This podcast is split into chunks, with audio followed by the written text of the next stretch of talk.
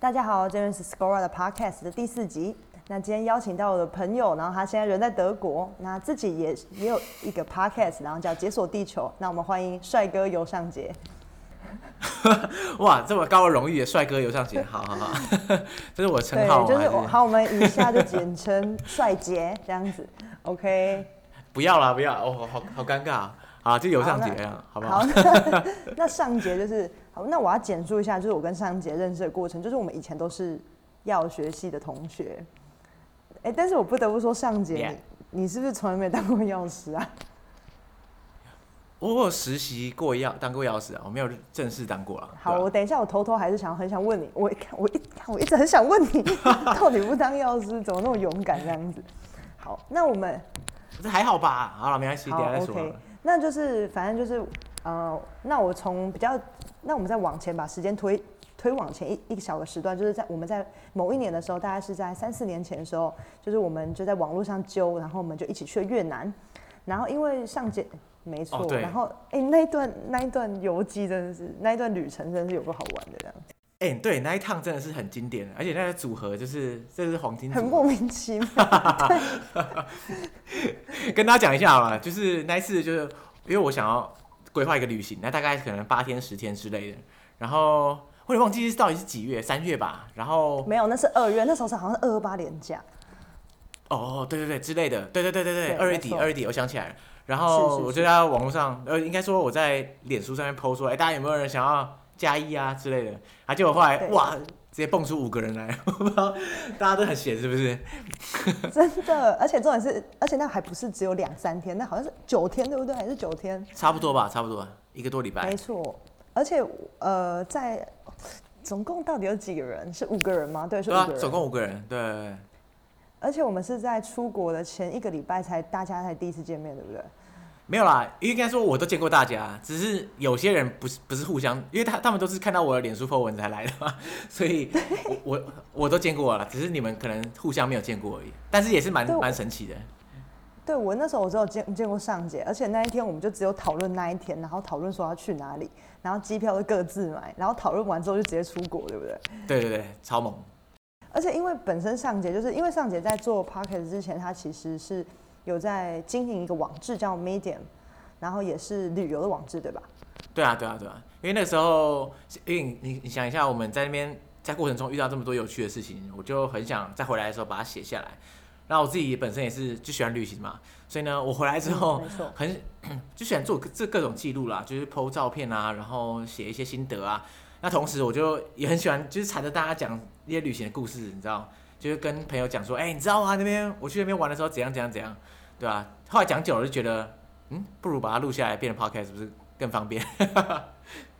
而且是你那时候是，哎，那时候你开始录 podcast 的时候，是不是 podcast 那个时候还没有到非常盛行，还是其实已经盛行一阵子了？因为大家说台湾的 podcast 是二零二零年是台湾 podcast 元年嘛，对不对？那我我开始做的时候是二零一九，应该算是呃台湾 podcast 负负一年，西元前一年这样。反正总之在那个时候有一些人已经开始做了，啊譬如说像是那个啊你访问过的 sex chat 谈性说爱的杨，他已经开始做，比我早做半年。那我的话，我觉得算中生代吧，可以这么说，对吧？但是你也算是爱在西元前，就是你还也算是在，就是在他后来不是有一个雨后春笋大爆炸起，你算在这个大爆炸之前，所以是不是会有比较容易达到一个阈值吗？还是你其实还好？有差很多，差很多。像因为你在像二零二零年，如果你是新节目上架的话，你真的是怎么样？你不管怎么样都会有人听，因为节目选择太少了。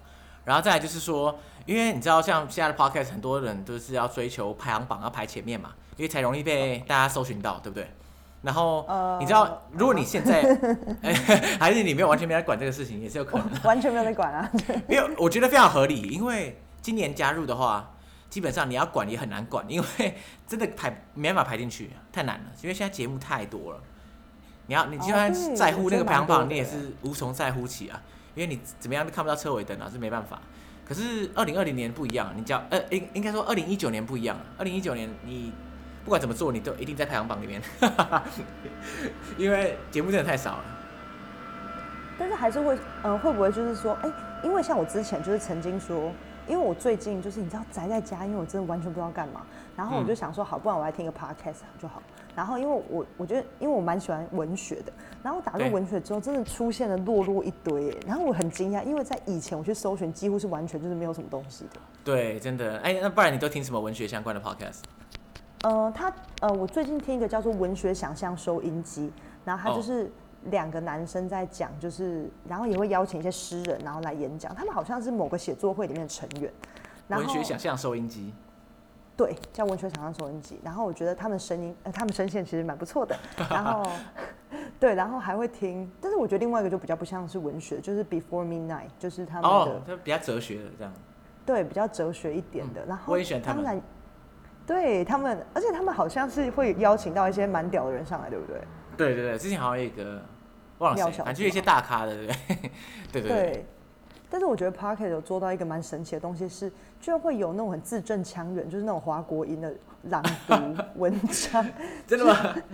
对，就是会有那种大家好，字正腔圆这样。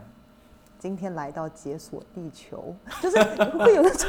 然后我知道我一边折衣服，然后就走过去说：“奇怪，这是什么东西 不过 p o c k e t 的好处就是说，因为人人都可以做嘛，对不对？所以？”你任。何不同的形式、不同的口吻，都有一定会有自己的受众啦，一定有人喜欢这样的风格啊。所以对啊，真的。而且因为加上就是我我解锁地球是不是蛮蛮多人超喜爱？因为我发现我很多身边的朋友都有按解锁地球的那个粉丝都专页按赞是不是？赞了吗？对啊，不知道有没有听啦，可是先按赞先按起来是没绝对不会有问题的。那你要不要跟我们就是跟听众就是 promote 一下解锁地球是什么？好啊，哇，这么快就要进入这个工商环节，太高兴了。不会，就是好了，大家收收听到现在还没跳还没转台的话，就是总之呢，就是《解锁地球》是我在经营的一个 podcast 节目啊。那我们主要是在讲旅行啊、历史文化相关的主题。那每一集我们可能有可能是我自己讲，那有可能是我找一些有一些很酷炫旅行经验的亲朋好友一起来当来宾，大家聊聊他们的旅行故事。所以每一集可能就有不同主题，带大家到不同的地方去旅行，大概这个感觉。所以呢，到各大的呃 podcast 平台上搜寻“解锁地球”，就可以找到我们节目。那你呃，那你现在在德国，你有觉得就是你哎、你会想要把自己德国游记一起讲吗？还是因为现在疫情实在是有点有啊难出去？我未来就想啊，对啊，可是因为现在就是实在没什么好讲的，游记实在就是没有什么那个旅行的心得，要讲也讲不太出来这样。那我想问，就是阿杰说，就是你就是继续这样创作 podcast 的动力是什么？我觉得最大的动力就是有两个哎，一个就是说我们在录制节目的过程中认识了很多神奇的来宾，因为像我们前面讲的，我们来宾都是有很多酷炫旅行经验的一些的一些旅行者嘛，对不对？那我本来也喜欢旅行啊，所以我在跟他们录音的同时啊，就变说，嗯，可以有这个管道去认识各种不同的有趣的来宾，我觉得这个是最棒的事情。而且有些后来我们就变得非常熟。那因为喜欢旅行的人聚在一起，对啊，喜欢旅行的人聚在一起，就会无限出无限聊各种旅行的话题。虽然现在这个时节实在是呃令人沮丧，但是但是真的是真的是因此而认识很多人，而且不止来宾哦，还有认识很多听众。因为我们在 IG 上或者在 Facebook 上都会跟听众蛮常互动，然后因此也认识了蛮多听众。虽然我们当然只是网友啦，神交已久这样之类的，但是但是至少也是有那个人与人的连接啊，虽然是有点虚拟连接啊这样，但是感觉还是很不错。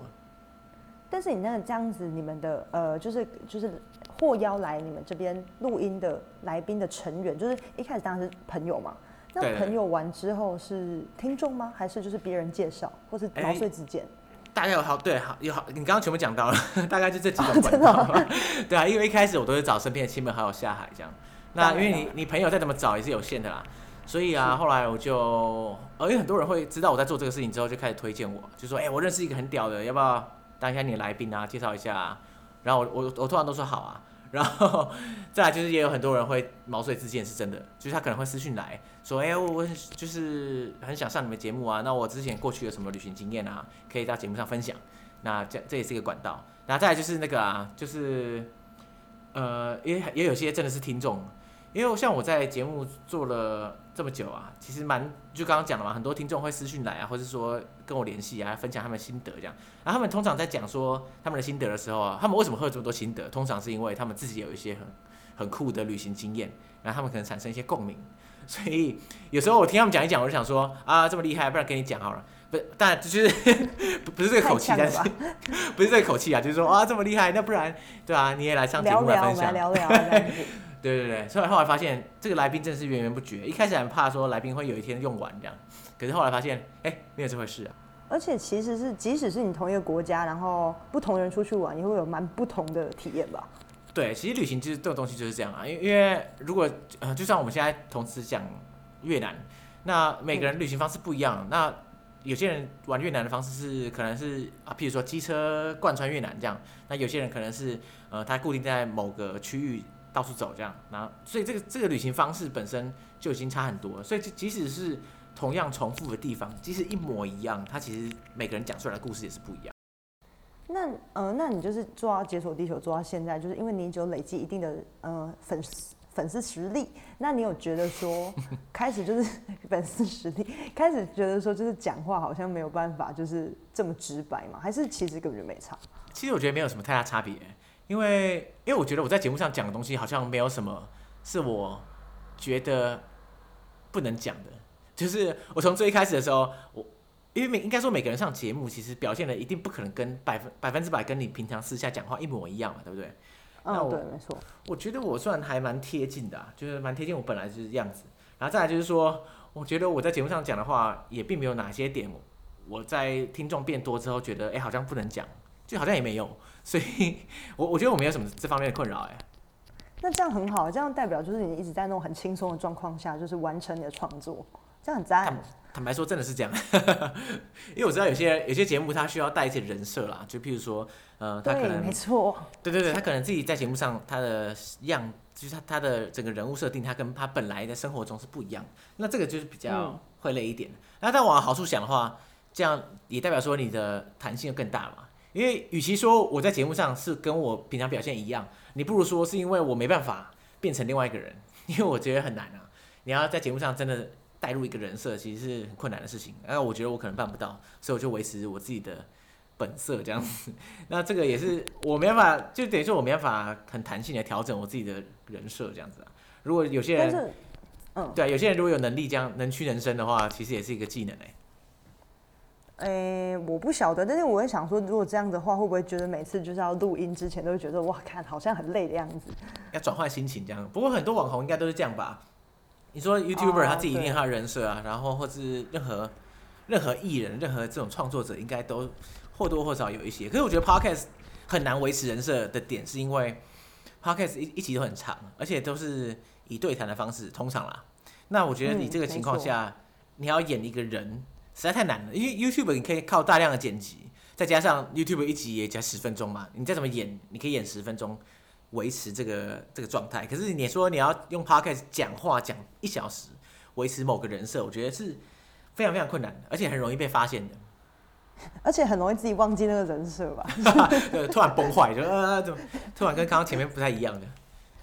而且今天我嗯，因为今天会邀请尚杰来，第一个就是当然就是因为就是他本身就是 podcast 就是非常厉害。那第二个就是 因为我认识尚杰有几年，有十年嘛，还是九年，差不多。快哦，应该有哦。对，对我从大一就认识你嘛，就是好一阵的时间，没有天啊，就是我们都没有什么，我们都没有什么太大改变。然后。Yeah，然后就是，而且有个很大的点就是，其实我在我在就是邀请上节的时候，其实我就跟跟他说，就是那时候还蛮有趣的。那时候就是我刚毕业的时候，然后要来台北工作，然后那个时候来台北有一个很大的原因，就是因为我追逐着一个我的暧昧对象来这样子。对，OK，那时候他为爱而死啊？没没有，就是想说换另外一个另外一个城市看看，然后就是有一半的原因就是因为他这样子，然后因为那个时候就是。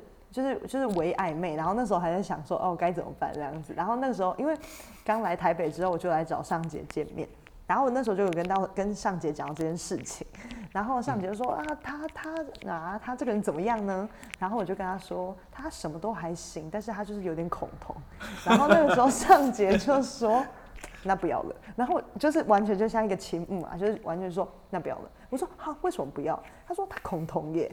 然后 这一段话就是完全埋在我心里，我就发觉说，哎，尚杰真是个性平大使。所以就今天，所以我不记得不记得我有这么我有这么斩钉截铁的回答，我也忘记。所以那时候是云淡风轻啊，但是你就是可能内建真的觉得说，哎，恐同人真的不行。我是真的觉得不行啊，对啊。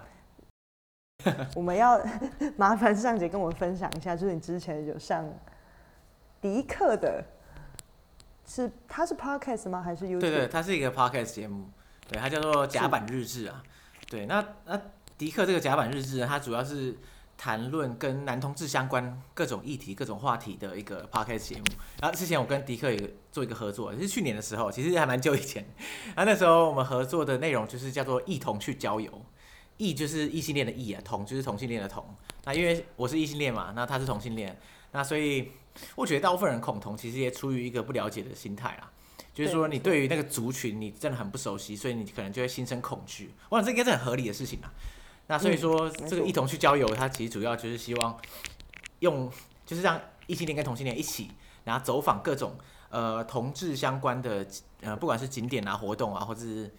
对，或者是各种议题之类的，我们就在一系列的节目中有探讨，这样，对啊，真的蛮有趣的。因为那时候我们有有去一些，这是同志著名的相关的地景了，譬如说，呃，像同光教会啊，公园吗？对，二二八公园，我们那时候有去，然后我们就讲在里面现场录音，就是讲述一些二二八公园过去对同志的一些历史脉络的影响。对对对，然后还有譬如说同光教会啊，镊子吗？镊子吗？呃，对，呃，他。呃，他那个小说中里面就有写到嘛。那二二那二八除了小说跟小说创作相关之外，它也本来就是以前过去男同志很常聚集的地方，这样。那过去也很有很多相关的事件发生在那边，对啊，就好还蛮有意义的这样。那哎，同光教会是什么？同光教会就是一个对同同事朋友友善的一个教会啊。那因为我们一讲到教会，可能就会觉得，哎，那教会是不是都很反同啊？或者是教会是不是？相对比较保守一点，但是像同光教会是早期从很久以前哦，就是呃可能二二一二十年前、二三十年前就对同志朋友比较友善。因为你想象一下，同志朋友他们在那个时候啊，其实是相对于现在是比被主流更排挤的。现在的话可能就相对还好一点嘛。那当当时当时的时候，就是连出柜都有困难的那个时代下，那大家会需要一个避风港，会需要一个地方来当大家聚集。那这个地那个时候同光教会就有提供这个类似这种庇护所的概念。所以，所以对他们来说也是那一辈的同事朋友来说也是意义非凡这样。哦，那我想要听那个夜店，是夜店吗？还是 gay bar？对对对，一个 gay bar。对啊，因为呃，对啊，那时候我们有一集是到那个到西门的一家 gay bar locker room 去做现场收音这样，而且他访谈里面的老板啊，还有一些表演者，对，还蛮有趣的。因为我觉得以异性恋男生来说啊。真的有踏入过 gay bar 的人很少，因为我觉得异性恋女生还算蛮常听到有人会去 gay bar 玩，可是呢，异性恋男生真的很少。然后我进去之后，我靠，真的是干大开眼界，我真的被吓到，真是被吓到，因为因为就没没去过嘛，对不对？所以它里面的各种不同各种形式的表演，你真的是这辈子没看过。那因为 locker room 这不是夜配啦，这但是那那一天的活动真的很狂，他就是说。因为 locker room 它主要就是它的主题就是类似一个不是不是它类似一个淋浴间的主题，它里面的各种吧台，它都会把它布置成很像淋浴间，好像无法精确的描述。对，真的有点湿哒哒了，因为它中这中间呢，它它整个 bar 的中间是一个类似浴缸的东西，可是它很浅啦，就是它不是说这样真的很深的浴缸，就是浅浅的。然后呢，到表演时间的时候，舞者就会在他浴缸上面跳。他跳的同时啊，浴缸正上方有一个莲蓬头，他会直接开水，然后舞者就会在水中狂跳，这样，我靠，真的超，就是他这个这个视觉真的超震撼，而且还会抓人上去跳嘛，所以真的很酷，就是你在水中这样，但我不知道，可能很多夜店也也有很多很狂的设施这样子，但是因为我本来不是就不是什么夜店咖，所以呢，可能是我孤陋寡闻还是怎样，但是我当下真的觉得很嗨，真的超级嗨的。那你有去暗访吗？哎，我没有去哎。哦，因为他那个，我好，那我我简述一下我我去 locker room 的经验，也是去年，哎，哎是去年还是前年忘记了，反正就哎是嗯去年了，去年大概七八月的时候，就是我那时候刚考完试的时候，然后那因为、因为那时候生日，然后嗯我那时候就。因为那你知道那时候刚考完试就想放飞自我，然后那时候我生日我就我就一直吵闹，就是我一些同志朋友，就是以前跟我一起去参加同志游行，但是因为他们都是书生型，我就说，哎、哦你们可不可以带我去？对他们说，可不可以带我去那个 gay bar 解锁？然后他们就说，啊，当然可以啊，什么之类的。然后就是他们一开始找了另外一间，然后另外一间那一天是熊熊之夜，就是熊熊之夜，哦，知道，就是熊熊才能进去，这样子，是不是？对，就是熊，呃，也不是熊才进去，但是因为你看到他还有宣传海报，然后就是一堆熊，然后因为我朋友他们都是比较偏瘦弱的，所以他们就说、哦，那可能不适合。然后我们那一天就好，那我们就去 locker room 这样子。然后 locker room 那一天是那天什么捆绑嘛，好像是捆绑，呃，OK，但是很神奇，就是呃，因为你知道日本其实有一个职业叫做捆绑师，然后绑的绑要要绑的很紧致，还是要绑的很花俏这样？呃，我觉得还蛮神奇，就是你知道，他就是真的是，而且这种是捆绑，就是等于说你跟他说你想要捆绑，他就真的现场帮你开始捆哎、嗯，他是把你捆的很像，你知道，捆的很像一个中国结那样，就是不是不是那种粗，不是那种粗糙的，就是那种整个这样 blah blah blah，而是就是嗯很有规律性的把你身体变成那个，你知道吗？触骨不住污齿，不是，就是把你身上看起来就是很像那种网格状，很像很像一个渔网这样子。有有然后那时候让我，对，那时候让我非常大开眼界，就是说你任何人，因为他们，呃，眼睛也会被被蒙起来，然后嗯你就是走到他们身边，然后你就可以开始，对他为所欲为，对，而且重点是他，而且重点是很好玩，就是因为那个捆绑是，因为他可能会，呃，就是被捆绑那个人，因为当你眼睛被蒙起来的时候，你的你的感官会变得非常敏感，嗯，然后，对，然后那个就是等于对啊，所以是摸他的所以你是被绑的那一个吗？还是这样？但不是，no，不是啊，gay 怕绑女生也太过 对，分。绑你要干嘛的？然后你就，然后没有人过来，就一个人在那边蒙着眼睛绑在角落这样。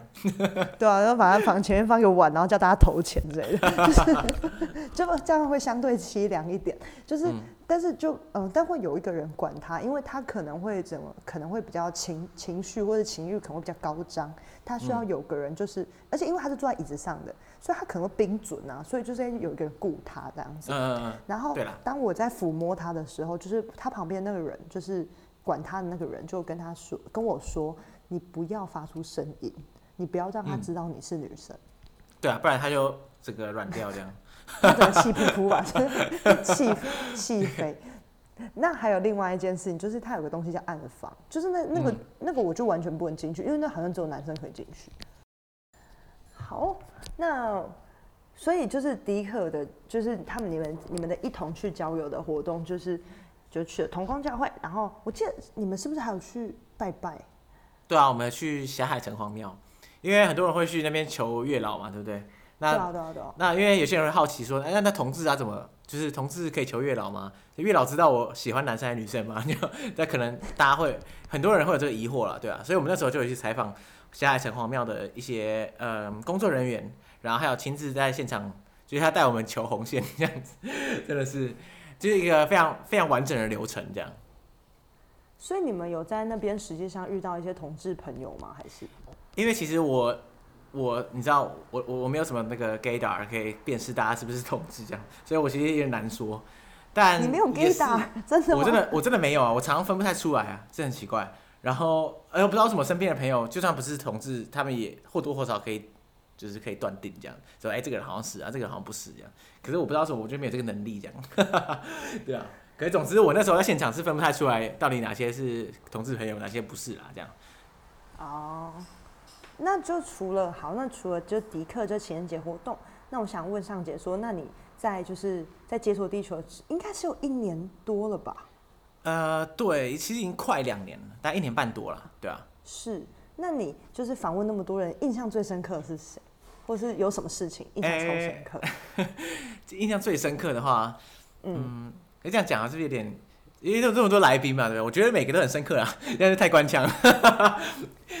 或是说，有啦有啦哎，但有些我印象呃的确很比较深刻的，譬如说像我们在几个月前有一个来宾 Min，那 Min 他的旅程是很很狂啊，就是他当初他也是在德国打工度假这样，那他在德国打工度假结束之后啊，他就要回台湾嘛，对不对？那他就想说，嗯，回台湾搭个飞机感觉好麻烦啊，干脆骑脚踏车回去好了，这样比较方便。所以他后来决定去哪里？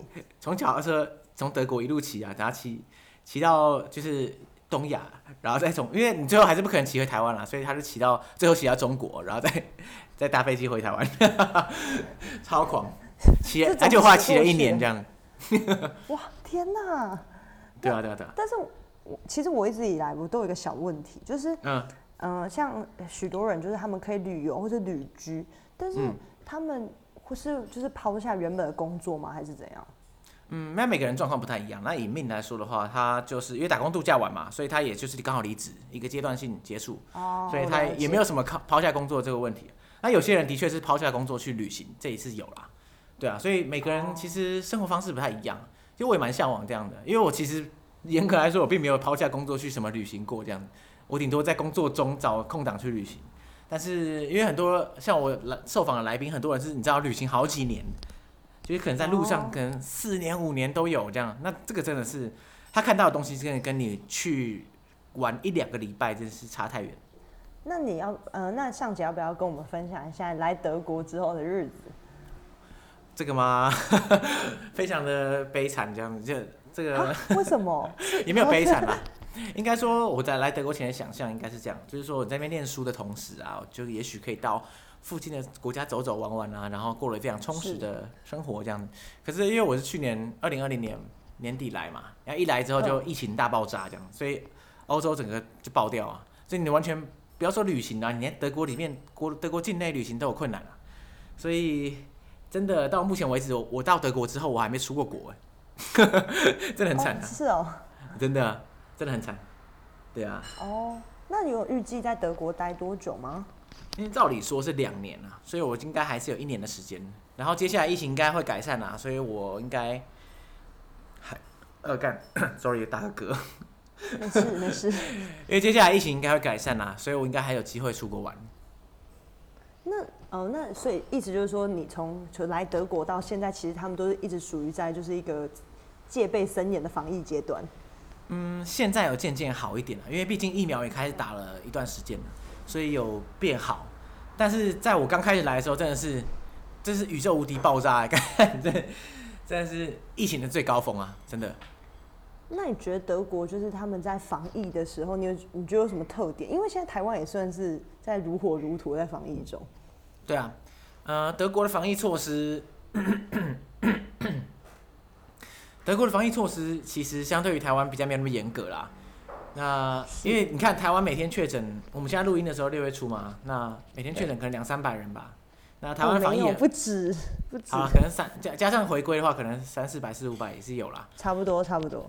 对对对，那当然台湾台湾的法规本来倾向于就是比较严格一点嘛，所以大家现在规范也是蛮严密的。譬如说你不能聚会啊，活动也取消啊。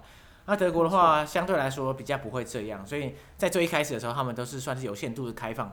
啊，当然，后来真的真的爆炸的时候，规范也是越来越严啦，对啊。那我觉得德国基本上我观察到大家还算是蛮遵守规范，大致上，对啊。所以大家都一定要戴口罩？呃，没有啦，没有。呃，室内当然一定要戴口罩啊，室外就不用了，对啊，没有规定，对。